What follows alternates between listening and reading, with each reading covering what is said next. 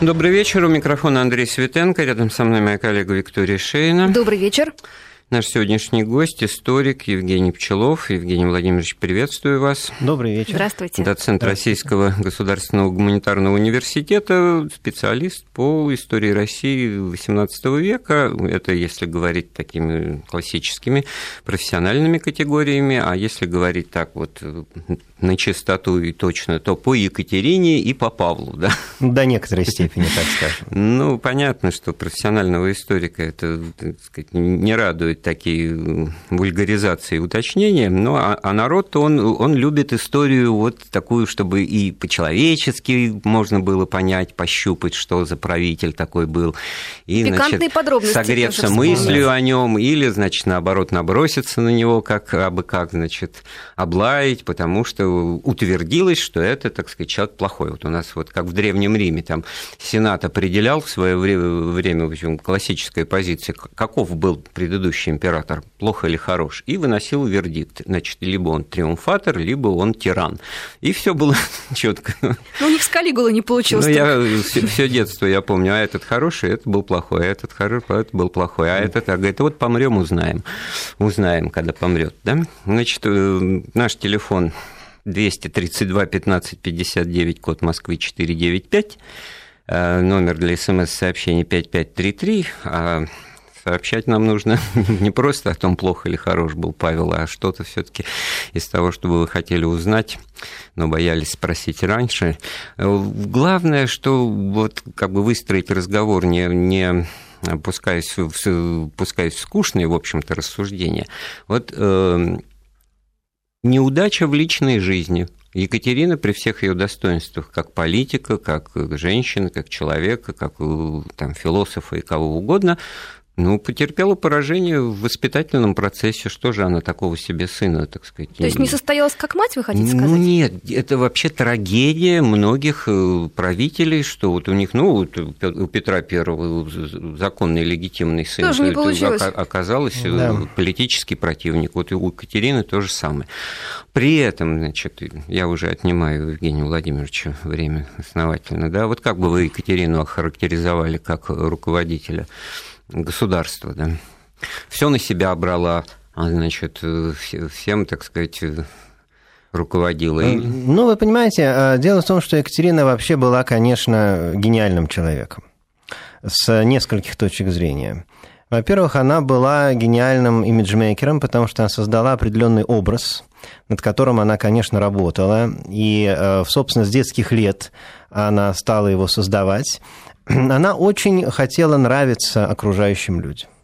И ее воспитательница, француженка Магдалена Кардель, по словам самой Екатерины, способствовал тому, что вот еще будучи девочкой, Екатерина должна была нравиться родителям, нравиться окружающим, и дальше она очень внимательно подходила к вот этому образу, она была очень аттрактивна. Если мы посмотрим на э, воспоминания о Екатерине, мы практически не увидим никаких отрицательных, таких резких, негативных оценок от ее современников. А Они... может быть, просто никто не посмел бы? Нет, нет, вы знаете, все относились к ней очень э, с большим уважением и большим пикетом. Она умела расположить к себе людей совершенно разных, совершенно разных э, социальных слоев, совершенно разных характеров. И она, конечно, вот этот образ матушки, э, матушки государыни э, с улыбкой, с такой доброжелательной, да, ну, вспомните замечательное классическое произведение русской литературы «Капитанская дочка» и «Ночь перед Рождеством». Одинаково совершенно два замечательных наших писателя одинаково рисуют эту даму. Очень и не приятно. случайно это делают, да, да потому конечно. что они утверждают какую-то линию восприятия самой Екатерины. Безусловно, безусловно. Вокруг нее было вот очень много подобного рода анекдотов, да, а, доброжелательная, очень спокойная, очень внимательная к людям а, и очень располагающая к себе. Вот это эм, было совершенно замечательно, и это, собственно говоря, и, с одной стороны, легитимировало Екатерину как правительницу, а с другой стороны, просто было неотъемлемой чертой ее характера. Евгений Владимирович, вот вы говорите, хотелось бы понравиться, но тут два э, вида человека человековедением займемся. Два угу. вида человека рисуются. Податливый, пластилинчатый такой, который хочет всем понравиться, но при этом сам по себе ноль, подольститься. и ничего подольститься, и как-то как бы... Прогнуться. Да, да, и да. ничего при этом не имеющим, так сказать, из дальних замыслов, кроме да. того, чтобы ну, вот, кресло занимать. И да. второе – это не цель, а средство, средство да, получается. Конечно, конечно. Тогда это качество умного человека, который конечно. понимает, что, оказавшись на новом месте, ему надо уметь строить отношения. Играть по правилам. И, и соблюдая при этом правила. И встроиться, встроиться в ту систему, в которой она оказалась, потому что она была человеком совершенно другого мира она попадает в Россию, это совершенно чуждый да, мир. Вот, тем не менее, она органично совершенно в него вписывается, очень внимательно старается это сделать, и в конечном итоге становится самой русской Там ей все было непонятно, я сейчас вспомнил из ее воспоминаний, описание того, как она ехала, значит, уже въезжала в предместье Петербурга и увидела, значит, какие-то деревянные конструкции перед домами, и с ужасом подумала, вот эти те самые рели, виселицы, ну там натурально что-то веревки висят, значит, значит, это вот страна-то кошмарная, как да. мне говорили, что там значит, детские качели, mm-hmm. которые почему-то в, в, в Германии такого, значит, удовольствия значит, во дворах детских площадок не было. Да, но вот, вы понимаете, тем не менее вписалась, тем не менее вписалась, стала православной императрицей, и ведь, собственно, не будучи абсолютно русским человеком, и с акцентом говорящим до конца Да, с легким акцентом до конца жизни. Но, кстати говоря, писала очень грамотно по-русски. Как любой иностранец, который изучает русский язык. Знаете, он старается писать всегда лучше, чем природный русский человек. Вообще чем человек, так сказать, определенной культуры, да, куда он попадает.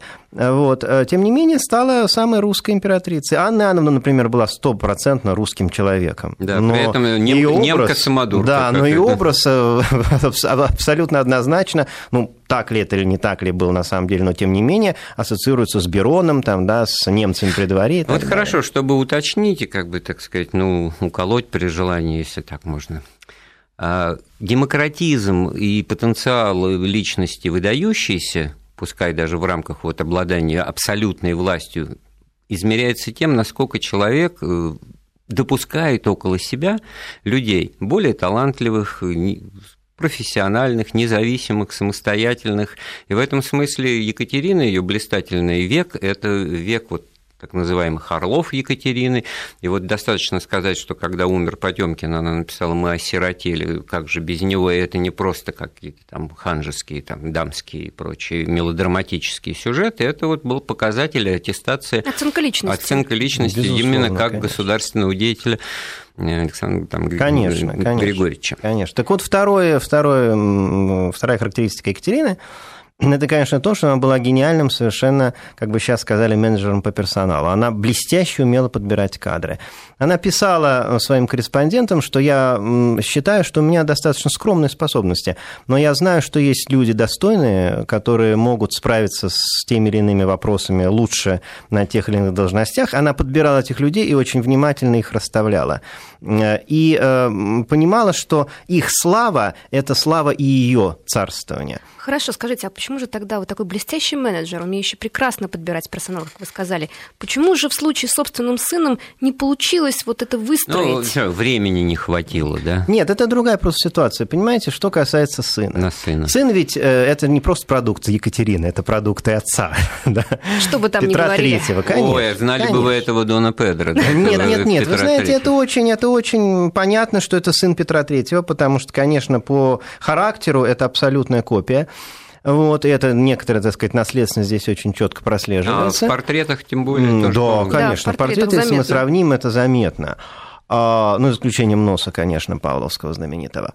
А, вот, там какая ситуация, понимаете, ведь, эм, эм, в принципе, она могла бы стать, конечно, счастливой эм, супругой, счастливой матерью, вот, да, уйти в семейную жизнь, и сама она писала, что я бы хотела действительно быть хорошей женой. Но это не получилось. Я думаю, что если бы она стала таковой, она была бы рядовой русской императрицей, конечно, не была бы Екатериной Великой. Вот. Э, трагедия заключалась в том, что характеры были совершенно несопоставимы. Способности, личности были абсолютно диаметрально противоположны. Сейчас, конечно, очень много говорят о Петре Третьем как о, общем, таком... Подававшем большие подававшем надежды. надежды, да, ну, положительные черты. Безусловно, я не хочу вообще вовсе сказать, что это там какой-то абсолютный самодур. Нет, конечно. Но это было противоречие просто личностное, совершенно очевидное. Не сложилось. Родился все таки сын после достаточно долгого ну, периода кстати, брака. Вот, если угодно, информационный да. повод, да, в 44-м, это круглая да. дата, 1700, да, она приехала да. 15-летней девочкой, через 10 лет вот родила сына а Павла, законного, получается, там, наследника-наследника, ну, как бы ну, вот ситуация зеркальная с тем, что сейчас в, в английской престоле мы наблюдаем там престарелая императрица, а вот тогда была Елизавета Петровна, ее племянник-наследник, а сын этого племянника, значит, ну, в будущем наследник. Да, и получалась ситуация какая? Вот родился сын, она, может быть, могла быть хорошей матерью для него. Но Елизавета Петровна отняла фактически Павла. Да, она решила, что она сама будет заниматься воспитанием Павла, и фактически Екатерина была лишена э, возможности повседневного общения с сыном вот именно в этот детский период, когда он формировал. первые 7 лет, А да? что-то это напоминает да. какой-то фильм из истории австрийского двора, где отнимали у принцессы Сиситы знаменитой. Да, ну, там было много всего намешано. Хотя, ведь хотя что там далеко ездить в Вену? Сама Екатерина потом по отношению к своим да, внукам да, также да, будет. Да. А почему она так, так поступила? Почему она так поступила? Потому что она считала, что вот Павел все-таки оказался неудачным именно потому, что он был лишен ее влияния, попал, попал под влияние совершенно других людей, и у нее уже потом отношения с ним, конечно, не складывались никак. Хотя они были подчеркнуто вежливы, но тем не менее, конечно, прохладные отношения. Вот. А вот э, сыновей Павла Екатерина решила воспитать сама, э, то есть э, как бы исправить эту ошибку. Она считала, ну, как дитя века просвещения, что человек формируется путем воспитания прежде всего. И отсюда, кстати говоря, много положительных моментов. Ее царственные воспитательные дома, там Смольный институт и так далее как бы наследственность не важна, важна именно, важно именно воспитание. И она стала воспитывать Александра и Константина по собственному разумению, по собственному, так сказать, духу. Вот. Э, ну, в общем, до некоторой степени Александр получился частично копией бабушки во многих своих проявлениях. Тоже такой же шармер. Вот, и достаточно способный человек, образованный.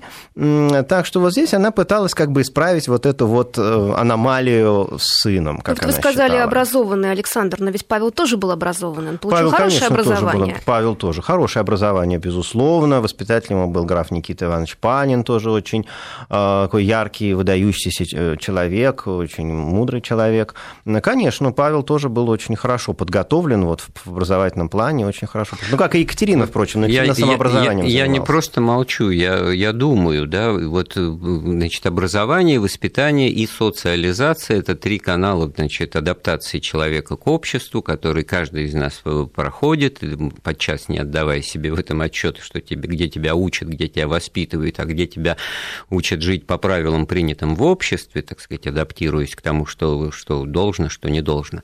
Вот. И тут что получается, что образованность, ну, абсолютно ничего не дает с точки зрения того, что будет человек, как это знание он будет применять. Ну, конечно, конечно. Потому что в это, у, у Павла все зеркально. А если матушка делала так, значит, я буду делать совершенно ну, наоборот. матушка батюшка убила, поэтому тут волей Так хорошо. Ну, ну матушка не совсем убила, что так это, не надо уж. Это понятно. Возьмем это в скобки. Потом дело не только за давностью лет, ну, с тем же Новиковым и Радищевым, значит, она их, ну, два диссидента, там, бунтовщики, похлеще Пугачева, значит, подкапываются под так сказать, вертикали власти, империи, все это вот страшное, это, так сказать, либеральное это все течение. Так нет, выпускает себе, что называется, на погибель получается. Ну, добро бы, если бы за этим стояли действительно какие-то образовательные установки, да, какая-то система ценностей. А вот здесь он для чего и как это делал? Очень многое было просто из чувства противоречия, очень многое. Вот эти отношения с Сувором чрезвычайно сложные, да, а Пала Дашковой, которая, собственно, уже и не играла особой роли это при дворе. А дворцы сносил. Э, да, ну, переименование даже, вот, господи, в Севастополе переименовать в Ахтияр Понимаете, вот переименование городов специально. И некоторое время эти города носили, крымские Вы города знаете, носили вот что называется, названия. не он первый, не он последний. В этом Ну, смысле, конечно, как бы, конечно, сказать, конечно. Мыслил-то в направлении Конечно. совершенно очевидном, Конечно. просматривающемся. Но это, но это действительно было, вы знаете, это действительно было одно из первых таких вот как бы вот ярких да, проявлений вот подобного рода как бы ликвидации исторической памяти о предшественнике Э, вот такой последовательной ликвидации этой памяти. Он, конечно, очень ревниво Это относился как в Египте к этому. сбивали лица, да, фараонов? Ну, до некоторой степени, Некоторых. да, до некоторой степени. Ну и что? Это, конечно, линия, она оправдана, она логически обоснована. Если мы знаем за ней историю семьи в этом смысле, то она совершенно напрашивается. Но было ли что-то помимо этого? Потому что у Екатерины это был замысел не просто нравиться людям и окружить себя грамотными и преданными исполнителями, но и выстроить, наверное, какую-то организацию, которой она волею судеб стала руководить. Безусловно, безусловно. А Екатерина вообще была, конечно, вот э, из монархов европейских самой последовательной э, ученицей э, фил- философов эпохи Просвещения. Это был монарх эпохи Просвещения, вот, значит, почти идеальный тип, вот как Фридрих Великий в Пруссии, так же Екатерина Великая в России. Она стремилась, конечно, реализовать какие-то идеи европейской э, философии в России. Другое дело, что она понимала, что это чрезвычайно сложно сделать просто с тем материалом, с которым она работала. Когда она приехала в Россию и когда она вступила на престол, у нее были очень такие вот большие надежды на это. Но затем это все изменилось до некоторой степени. Вот, и уложенная комиссия, которую она собрала для создания нового свода законов, и э, перед которой, в общем-то, была поставлена задача определенного ограничения Вот, крепостного права. Вот, вот, Вот, вот, вы и сами реальность. попали, значит, под, Да. под вопрос. Тут нам как раз э, Ага. прислали. А Ага. как вы вы оцениваете, что Екатерина II превратила русских крестьян фактически в рабов? Ну, так а, не она превратила русских крестьян в рабов. Крепостное право, знаете, возникло еще в 17 веке при царе Алексее Михайловиче. Поэтому это не Екатерининская заслуга. Она как раз хотела рабов-то освободить. В принципе, она была, конечно, противницей подобного рода устоев. Но вот ее слова знаменитые, да, собралась уложенная комиссия из представителей разных сословий, дворянства, конечно, и что она услышала на заседаниях этой уложенной комиссии? Э, Дворянство выступило совершенно агрессивно э, на стороне сохранения э, Крепостного крепостного права. права. Абсолютно. Екатерину потрясло то, что даже такой цивилизованный, образованный, либеральнейший, культурнейший человек, как граф Александр Сергеевич Строганов, это действительно был просто идеал человеч, человеч- человечности в тот период, э, со стервенением буквально, значит, стал э, говорить о том, что необходимо сохранить крепостное Ну право. хорошо, неизменно. Петр Первый, значит, как известно, Россию поднял на дыбы, но, значит, вот этими задними копытами, если вот этот медного всадника смотреть, упиралось все в феодально-крепостническую эпоху, как в Устое. Там было понятно, бесплатная рабочая сила, масса людей, и для строек, и Конечно, для конечно. службы, и все. И, и поэтому он, значит, вот эти вот, о чем Евгений Владимирович сказал, э, соборное уложение его отца, в свою очередь, Алексея Михайловича, он использовал совершенно четко, сделав вот эти вот отдушины, какие-то люфтики между сос- сословной лестницей, если ты умен, силен там и так далее, и так далее, ты можешь... Нет, ну, конечно, табель о рангах, Табель да, о рангах, ты- ты там, значит, получаешь, социальную э, суть да. Свою изменить. Вот это, Дворянство. это всем тоже очень понравилось, значит, и можно было стать дворянином, обладая какими-то качествами. Да? Но при этом основа это вот рабство там условно 70% населения страны, так, вот того, что называется народом.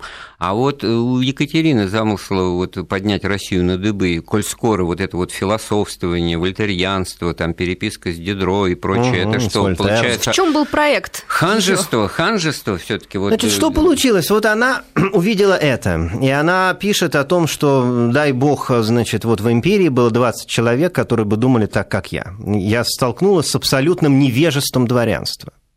И она поняла, что действовать э, каким-то революционным путем, да, что-то менять вот э, своей волей государственной совершенно невозможно. Дидро, она сказала, знаете, Дидро встречалась, Дидро приезжал в Петербург, и она выслушала очень внимательно, но она э, сказала, что если бы я выполнила, значит, все, все то, о чем он говорит, мне нужно было бы ликвидировать государство вообще.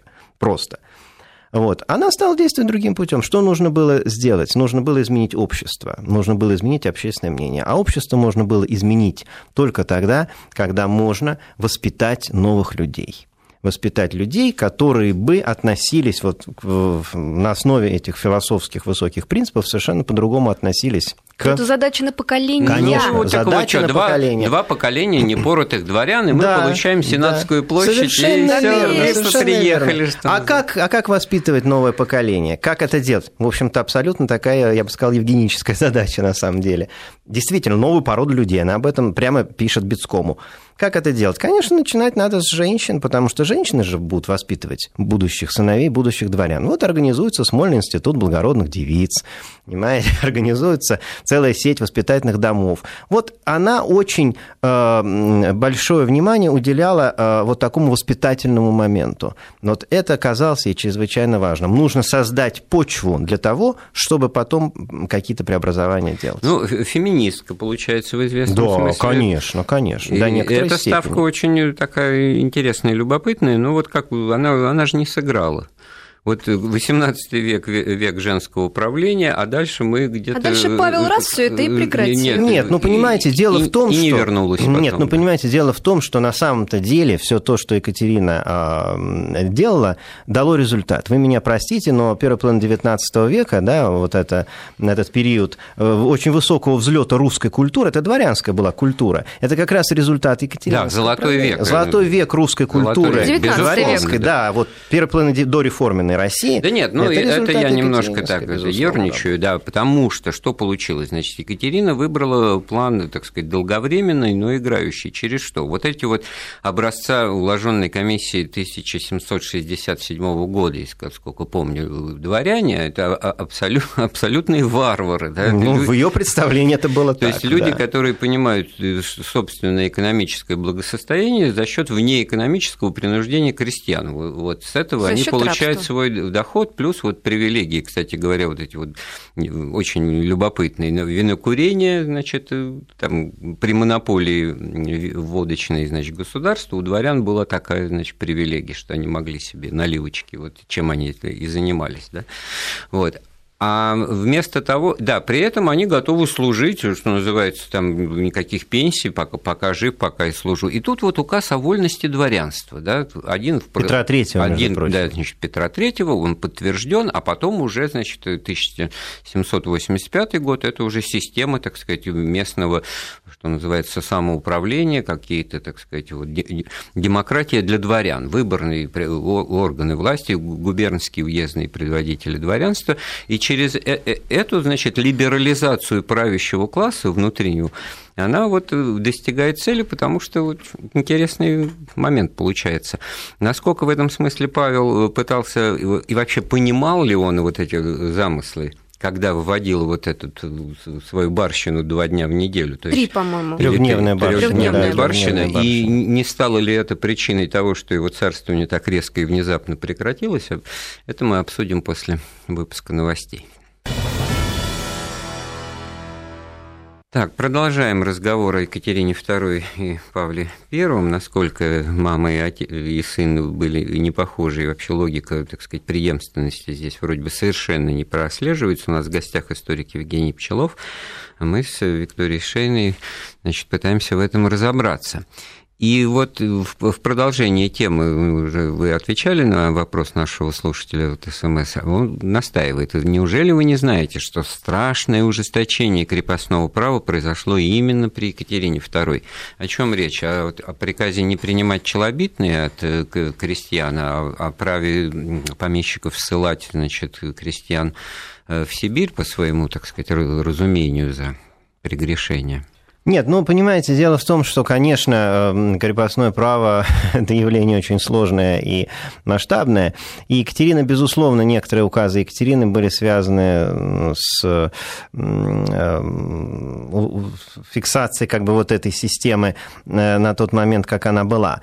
Но, понимаете, ведь эм, дело в том, что реальность реальностью, идеи идеями – это разные немножечко вещи. И, э, собственно говоря, если мы посмотрим на русских государей, вот начиная с Екатерины, они все были более-менее противниками крепостного права, так или иначе, конечно, по-человечески, да. Но э, тот или иной император, он действовал в рамках э, той ситуации, которая сложилась. Екатерине были, был, были очень важны, была очень важна поддержка дворянства. А, и э, поэтому она, э, вот ее царствие, оно характеризуется такими пожалованиями очень большими, да, а, за заслуги не только своим фаворитом, но и вообще приближенным вот тем самым Екатерининским орлам, о котором мы говорили. Поэтому, конечно, здесь вот этот масштаб э, щедрости, э, который Екатерина окружила свой двор, он, безусловно, поражал, и он, безусловно, вызывал определенную негативную реакцию не столько у современников, сколько, конечно, у потомков. Ну, мы больше такая... все-таки в таком морально-психологическом плане привыкли обсуждать, и общественные дискуссии идут. Вот, вот Александр был человеком хорошим, либеральным, но ну, тоже не, не, да, не понимал, да. да, так сказать, и так далее. А вот если так вот четко, ну что получается? Не на нашла Россия в своей истории более эффективную модель экономической деятельности для, для народа, право? чем крепостное право. Ну, на все... тот момент, понимаете, на тот момент это все, так сказать, это вот, знаете, адекватно как времени. Сейчас, вот, как сейчас да? вот можно без устали говорить, вот это вот диверсификация экономики нужна, сидим на нефтяной игле, трубе, значит, нефть и газ, вот это вот не всегда они будут дороги, надо развивать другие отрасли, и вот 15 лет про это только разговариваем, потому что что тут развивать, потому что вот оно все караван лает, а собака идет. Ну, а вот представьте себе Россию второй половины 18 века, это же аграрная страна.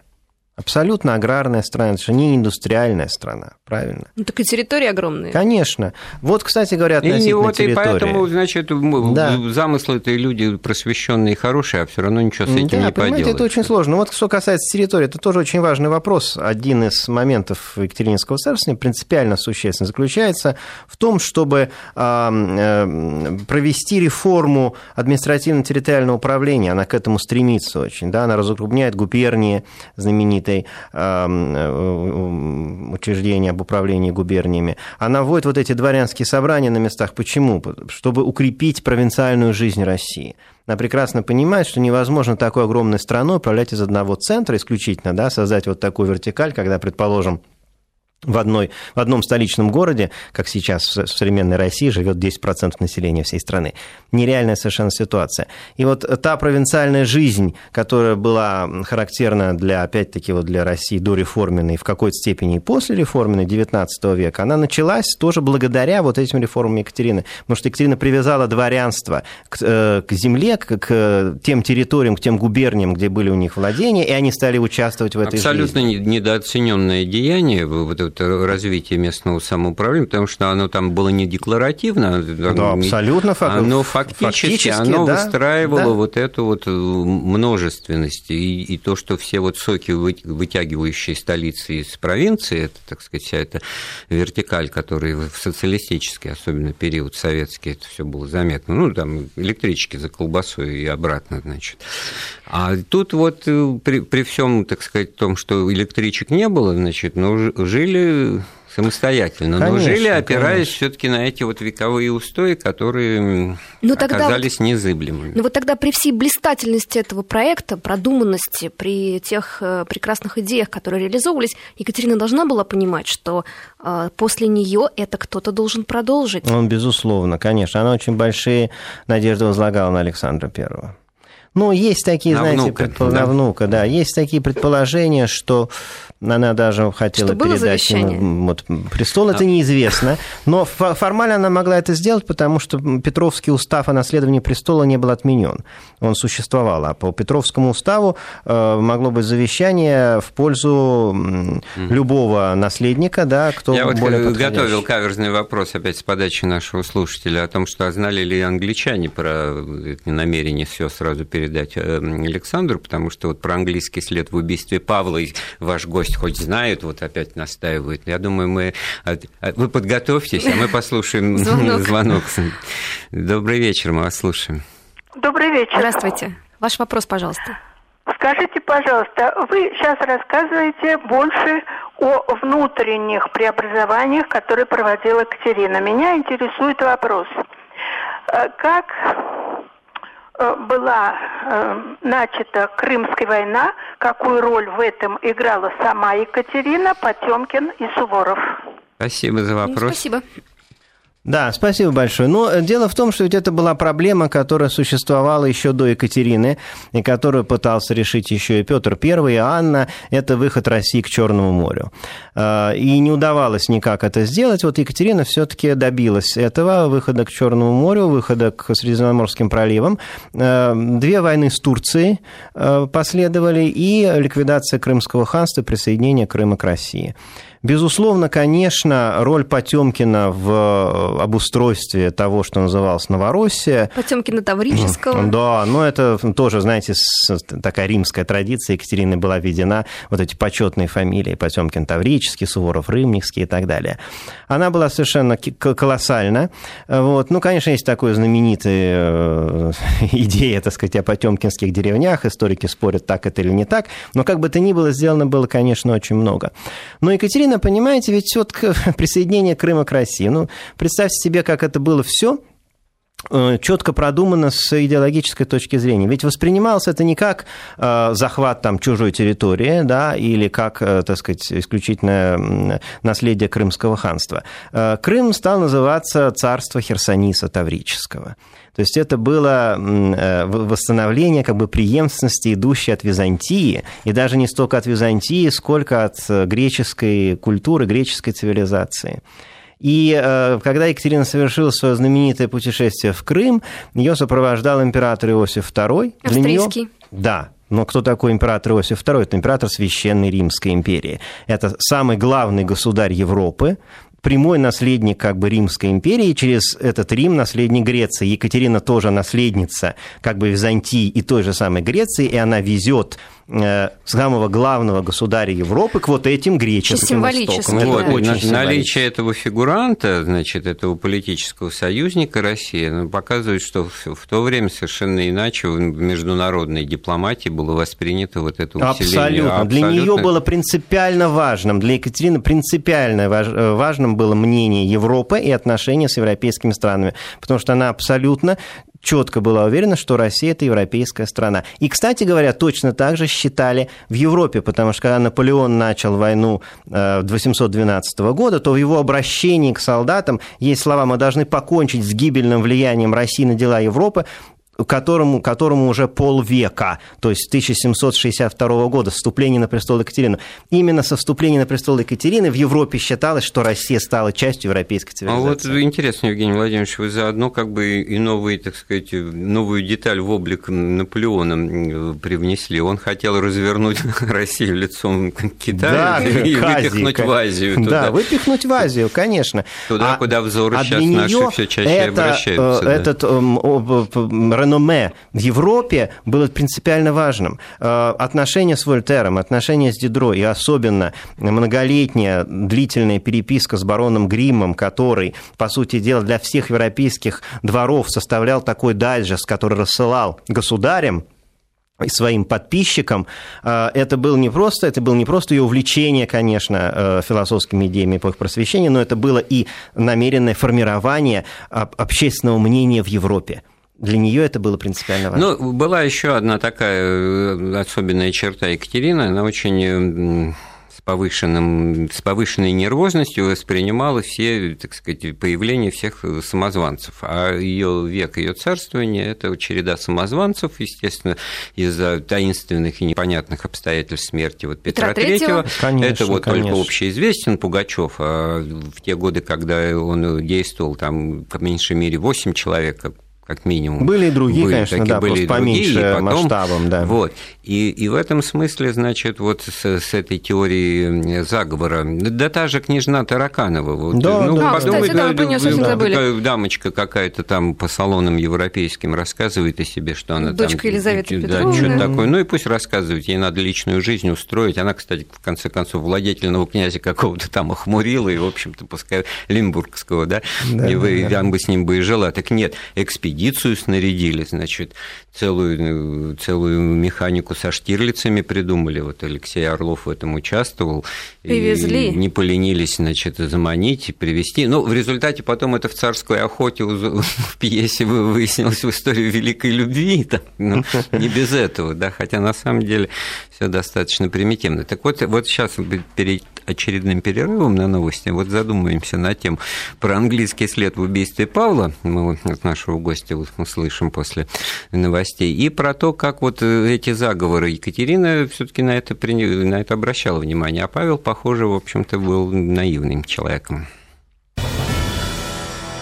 Так, мы продолжаем с Евгением Человым, историком, доцентом РГГУ, обсуждать царствование Екатерины Великой и Павла, который звание Великого в истории не заслужил, и вообще никакого, по-моему, прозвища не заслужил. Павел Первый. Павел Первый. И последний. И последний. И последний, да. вот. Но при этом вот э, все таки персонаж узнаваемый, персонаж, так сказать, прочитываемый, портрет его известен, и в этом смысле, ну что, можно ему сочувствовать, бедный-бедный Павел, бедный. есть такая, так сказать, да. линия. С другой стороны, ну, ну а что там, в общем-то, ну, пустота. Кто вокруг Павла? Вообще никого. Павел... Зачем э... вот это вот английский след в убийстве? Да он сам все сделал для Знаете, того, чтобы... Павел, для того, чтобы Павел, против себя. Э ну, все государи после Петра I так или иначе ориентировались на образ Петра, конечно. Вот Павел тоже хотел быть Петром Великим так же, как и Екатерина. Вот этот замечательный памятник, э, «Медный всадник» вы упомянули, там замечательная надпись Петру Первому Екатерина Вторая, да, то есть после Петра Первого сразу Екатерина Вторая. Ну, он же ему дедом приходился, А, а Павел, значит, на памятнике такая надпись «Прадеду правнук». А, прадед. Прадеду правнук. замка. Возле Михайловского замка, да. И он, конечно, вот по э, своей политике, по своим действиям старался очень походить на Петра. Но масштаб, конечно, был не тот, и время было не то. И Петр вообще, как вот великий, конечно, преобразователь, безусловно, был, тем не менее, человеком достаточно одиноким. Мы сложно представить себе, например, медного всадника, да, окруженного толпой соратников – вот памятник Екатерине в Петербурге очень органичен, потому что Екатерина стоит, да. а вокруг вот все те, кто составил царствование Екатерины. Ну, а птенцы гнезда Петрова а, это А птенцы что? гнезда Петрова были на голову ниже самого Петра, понимаете? Он был выше их, он был, безусловно, более талантливый, более способный, более умный, более гениальный человек. Екатерина была не такова. Она была талантлива, она прекрасно допускала возможность более высоких талантов других Ну, ей людей. было это, наверное, легче всего, потому что она все таки женщина, окружала, ну, хотя конечно. нет, Дашкова ну, тоже. Ну, Дашкова было, нет, да. ну да. Вы знаете, это вообще был вот принцип такой, да, подбора людей.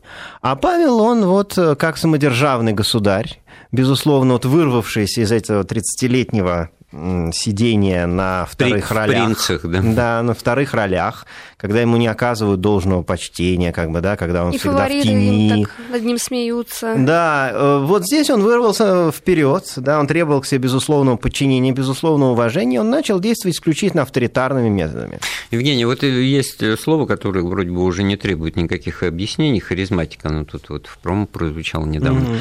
А, вот э, ну, кто Павел, харизматик, по-моему, да. Павел харизматик, безусловный, но Павел, понимаете, это харизматик, который внушал не симпатию, как Екатерина, а внушал скорее страх и некоторую растерянность. Потому Тут что еще был... есть особенности даже внешности. Вы же назвали самый некрасивый он человек человек Европы. был совершенно непредсказуемый. Совершенно непредсказуемый. Он был очень импульсивный, он был очень вспыльчивый он был э, очень, э, так сказать, так эмоционально неустойчивый. Но отсюда вот, Да, но отсюда возникла вот эта вот идея о том, что якобы, так сказать, да, там какое-то психическое отклонение и так далее. На самом деле это был вот такой характер, который, кстати, у Петра Третьего был, который вообще характерен, между прочим, если мы так уж посмотрим широко на это, на все, да, вообще характерен был для Ольденбургской династии. Это то, что называлось в XIX веке Ольденбургская истерия. Вот у Павла I была вот эта самая Ольденбургская истерия. Если вспомнить, что его, в общем-то, предком э, боковым был Карл XII, потому что Шведский э, уже. Да, шведский король, а Карл XII – это, простите меня,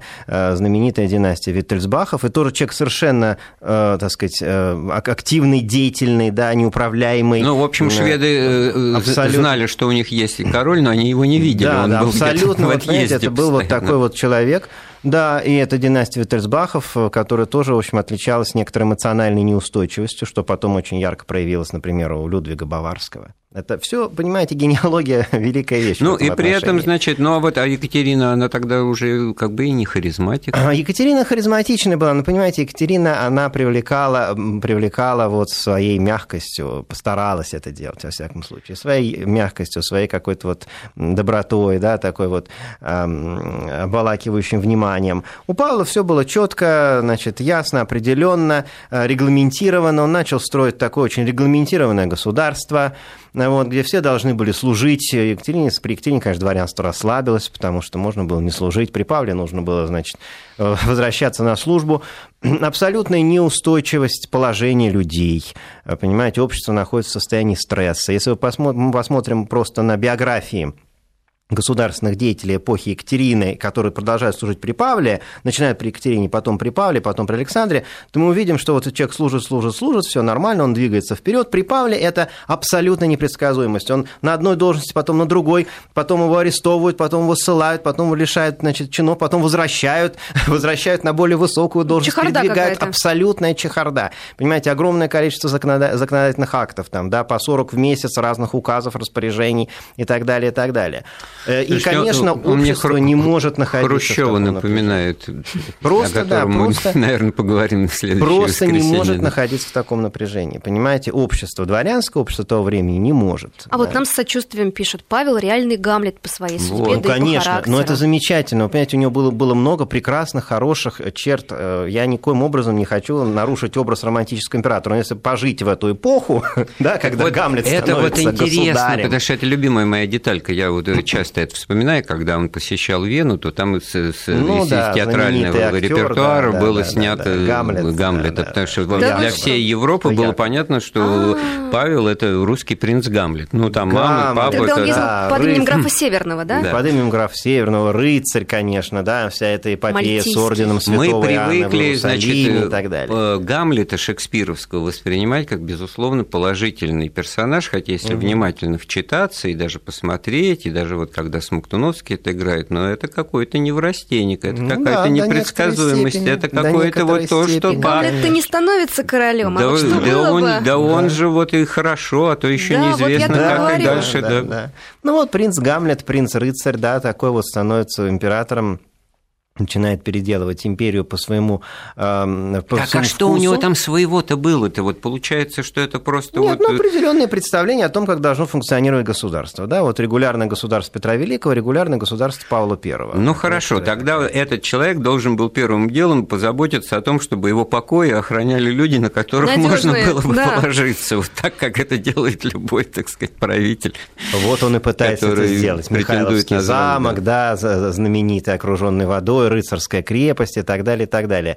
Но, понимаете, вот он, конечно, не обладал э, способностью матери вот так хорошо разбираться в людях. Это совершенно ясно. Это вот он ясно. очень наивно себя повел он в очень, этом да, он очень был в этом отношении Потому как-то вот легкомыслен. Исторический образ табакерка или шарфик, там, да, значит, да. ну, всё... там и шарфик был, и табакерка была, там все было.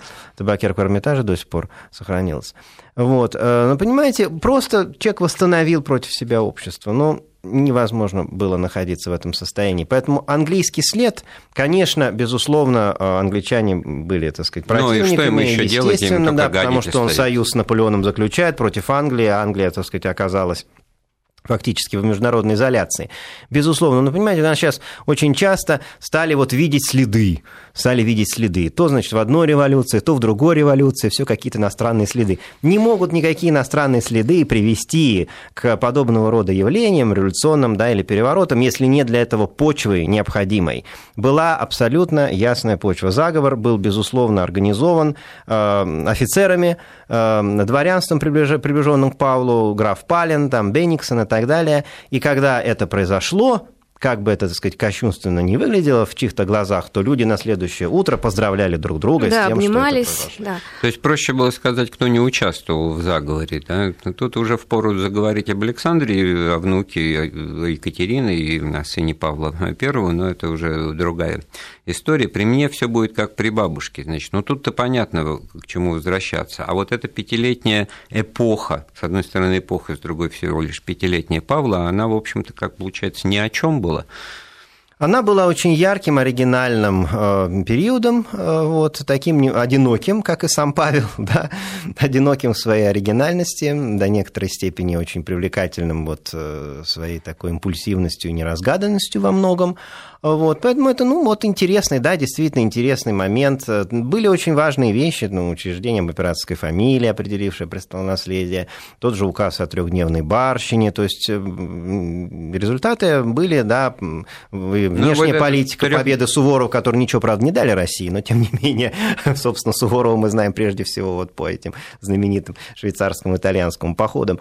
А вот. А, но, но действительно царствование оказалось вот таким же, как и был Павел. Сумбурным. С импульсивным, да, сумбурным, очень, так сказать, разноплановым, разнохарактерным, и в конечном итоге промелькнувшим быстрой кометой на фоне Ну, и, и при этом, вот если бы оно продлилось, ну что, вот эта дружба с Наполеоном, она бы могла состояться, как вам кажется? Кто знает, понимаете, непредсказуемость нашего государя, она помогла Не, ну, в данном случае я понимаю, как бы уже меньше минуты остается, и такой риторический вопрос нашему сегодняшнему нашему гостю. Да, но э, я думаю, что это все было бы, знаете, как игра на рояле черные и белые клавиши, тут никакого постоянства не было, задумано, и даже вот это обладание э, мальтийским орденом или статусом, статусом да. значит, и островом, да, вот, от которого потом отказались, а то был бы и Мальта наша, между прочим, если... Мальтийская губерния. Мальтийская губерния, да, в Средиземноморье. Ну что ж, подошел к концу наш эфир нашей программы. У нас в гостях был историк Евгений